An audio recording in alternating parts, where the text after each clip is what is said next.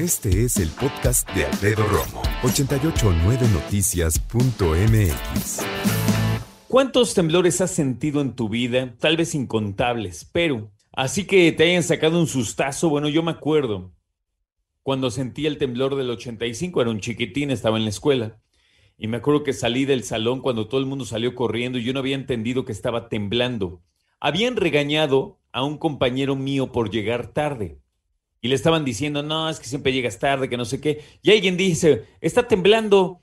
Pero yo pensé que estaba temblando mi compañero porque le estaban regañando, ¿no? Y cuando volteé, ya todos estaban saliendo del salón. Yo no entendía, ni siquiera estaba sintiendo el temblor. Cuando me asomé, dije, oigan, ¿qué está pasando? Y todos, vente, vente. Estaban en medio del patio y yo, ¿qué? ¿Por qué? Entonces volteo y vi la cancha de básquetbol moviéndose de lado a lado. El 85 fue el primer temblor que yo sentí en mi vida. Y de ahí, bueno, cualquier cantidad. El del 7 de septiembre de 2017, yo lo sentí. Y un día después, mi compañero Manuel Hernández y yo fuimos enviados a Oaxaca, en donde pegó de manera más, más fuerte aquel temblor. O sea, hoy, hace cuatro años estábamos en Oaxaca y estamos eh, mandando la señal en vivo desde Oaxaca de lo que estaba sucediendo por allá.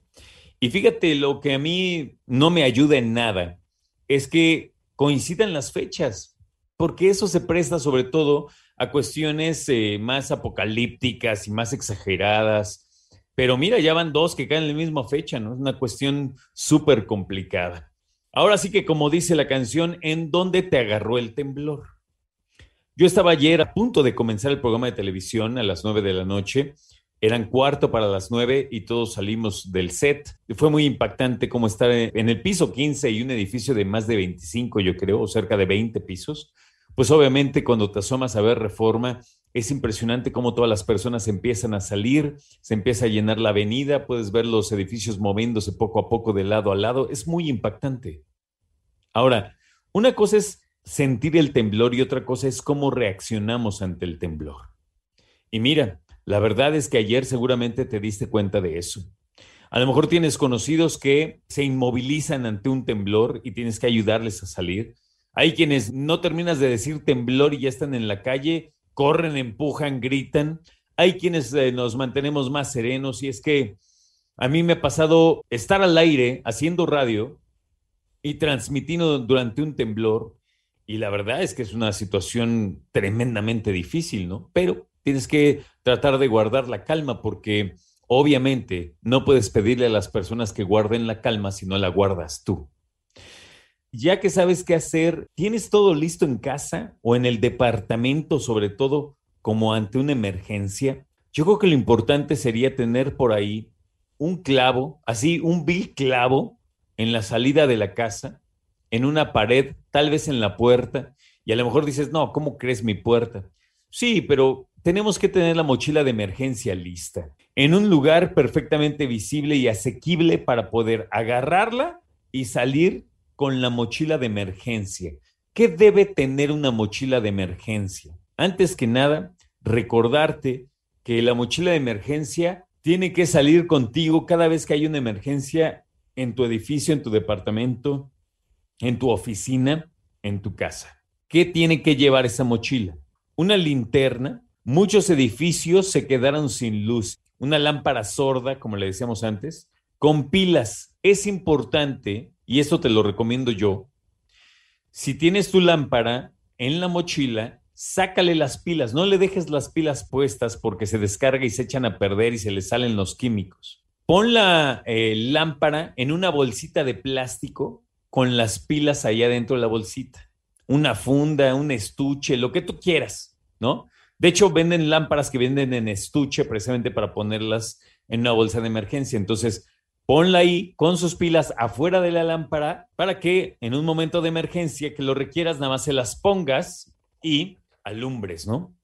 Una radio que te permita mantenerte informado, acompañado ante cualquier alerta con las recomendaciones que se difundan las autoridades y que nosotros, tú lo sabes, somos perfecto vínculo entre las autoridades y la ciudadanía. Ahí, para que nosotros estemos informando de lo que dice Protección Civil y las autoridades locales donde quiera que te encuentres. Botellas de agua, tercer punto.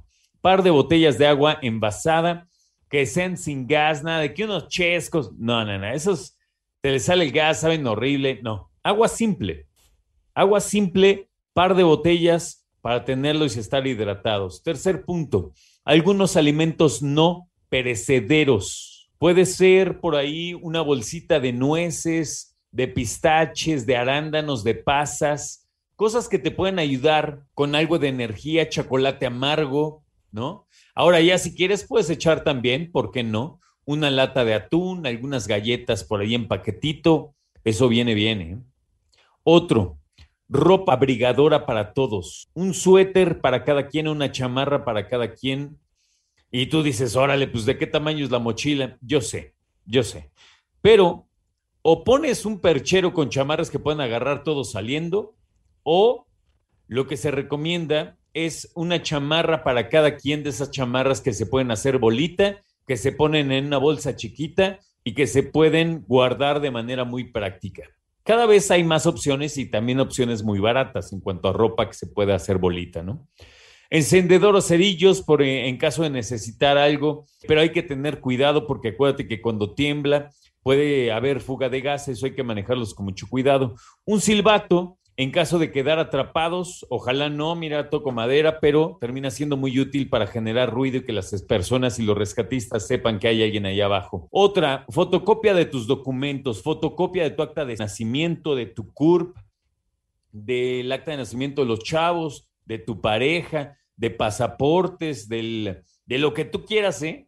De todo lo que tú consideres importante, sácale copia llaves de tu casa. Llévate ahí mismo en la mochila te un par de llavecitas que te permitan entrar a tu casa, que por los prisas, los nervios se te olvidan, ahí está. Y otro punto muy importante son las medicinas de cada persona de la familia. Que para el abuelito, que para tu pareja, para tus hijos, cualquier cosa, ahí está. Esa es la sugerencia para ti, ¿ok? Tener una mochila de emergencia lista que tenga esto.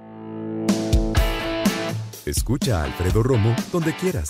Cuando quieras. El podcast de Alfredo Romo en 889noticias.mx.